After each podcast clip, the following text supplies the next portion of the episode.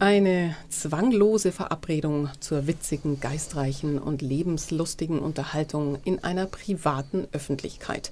Dahin soll entführt werden und zwar ab morgen Freitag, den 26. Oktober um 19.30 Uhr. Es handelt sich um einen klassischen Salon, der die Fortführung des Salon 74 ist. So viel ist bekannt.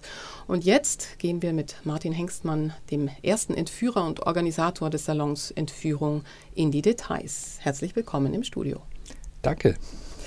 Fangen wir mal mit dem Begriff Salon an. Den künstlerischen Salon gibt es seit Anfang des 19. Jahrhunderts etwa, da wurde er so relevanter.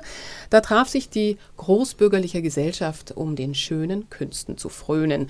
Großbürgerlich sagt es schon, das ist ein bisschen elitär. Wollt ihr da auch hin oder welches Verständnis liegt hinter der Entführung? Naja, ähm, eigentlich ist die Idee ja ähm, viel älter. Es geht eigentlich immer darum, wenn man sich in der Öffentlichkeit nicht amüsieren darf, dann macht man das gerne zu Hause aus rein praktischen Gründen. Und ähm, elitär ist es nur insofern, dass man natürlich zwangsläufig eine etwas größere Wohnung mit Flügeltüren braucht. Sonst geht es nicht. Sonst kriegt man nicht genügend Leute ins Wohnzimmer.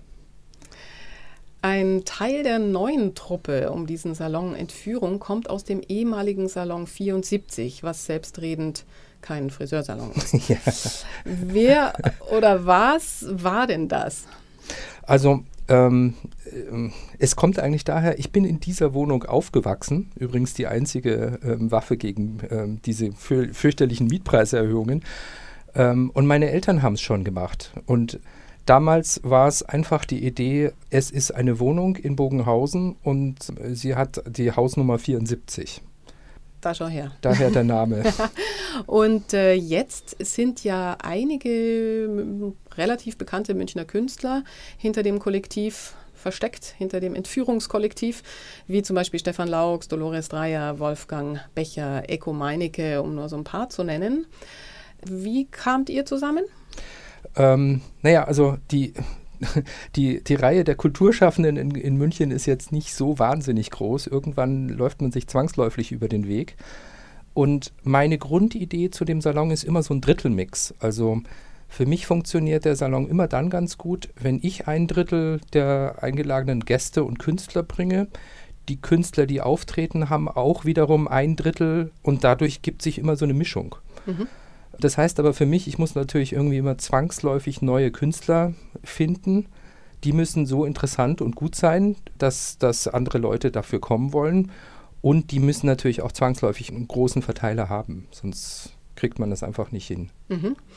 Ihr habt ja ein recht ambitioniertes Programm vor, zumindest der Beginn, der ist jetzt ganz dicht gedrängt. Es gibt viel Kunst und Kultur in der Stadt. Und wieder mal schaffen sich die Künstler ihre Räume selbst. Mhm weil es nicht genügend Auftrittsmöglichkeiten gibt. Ist das auch ein Grund? Ist das eine ja. Hauptmotivation? Ja. Oder was steckt noch dahinter? Also das ist sicher ein Kriterium. Ähm, der große Unterschied zwischen einem öffentlichen Veranstaltungsraum und dem Salon ist ja aber, ich habe eben nicht eine Bar und einen offenen Betrieb, wo jeder reinkommen kann, sondern man muss sich so ein bisschen bemühen, man muss herausfinden, wann was wo stattfindet. Und dadurch, dass man den Künstlern quasi auf dem Schoß hockt, weil es natürlich ähm, relativ gedrängt wird, ist es immer eine ganz andere Atmosphäre. Es ist immer ein einmaliger Abend und weil wir natürlich zu Hause sind, kann der Künstler immer das machen, wonach ihm gerade ist. Also er muss sich nicht an ein bestimmtes festes Programm halten. Mhm. Jetzt ist die Entführung ein Verein geworden. Es gibt mittlerweile auch eine Internetpräsenz. Mhm. Das sind diese wunderschönen Räume auch zu sehen. Wer kümmert sich da eigentlich drum? Der erste Entführer ist für alles Mögliche verantwortlich. da schau her. Aber es gibt jetzt auch einen Facebook-Auftritt, der heißt allerdings Munich International Culture Club. Yes. War der Name Entführung schon belegt auf Facebook Nein. oder wie darf man sich die Strukturen dahinter vorstellen? Also Entführungen müssen natürlich naturgemäß irgendwie auch ein bisschen geheim und, und geheimnisvoll bleiben, das zum einen. Zum anderen, also den Culture Club gibt es schon sehr, sehr viel länger.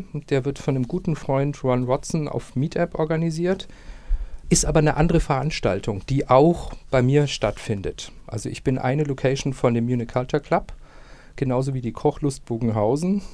Das, findet auch noch da statt. Aha. Die Entführung haben wir hart mit viel Rotwein erarbeitet und haben sie dann angemeldet als Webseite und ich, ich war einigermaßen irritiert, dass die überhaupt noch frei war.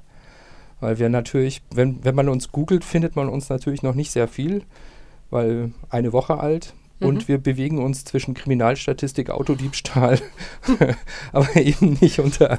Aber das war ja auch ein bisschen euer Plan, oder? Natürlich, klar. Wenn die Entführung an einem geheimen Ort passiert, so habt ihr das angekündigt, jetzt hast du den Ort preisgegeben. Was? Nein. Wie konnte das denn passieren? Wie konnte das passieren? Also ich weiß jetzt, wo ich hin muss. Ja. Wie funktioniert denn die Entführung? Passiert die auf persönliche Einladung? Ja, natürlich. Also ich habe für jede Veranstaltung nicht mehr als 41 Plätze. Deswegen muss ich es limitieren. Jetzt ist es allerdings so, dass wir, wir haben eine Möglichkeit am Samstag, das ist mit freundlicher Unterstützung der Musikschule Heidhausen, die Orleansstraße 31, weil wir mehr Platz brauchen und drei wunderbare Pianisten kriegen werden, die jetzt gerade in dieser Stunde nach München einfliegen, aus London und aus Stockholm. Und die Nachfrage ist so groß, dass wir gesagt haben, wir müssen irgendwas machen, brauchen einen anderen Raum und sind jetzt quasi öffentlich zugänglich. Mhm.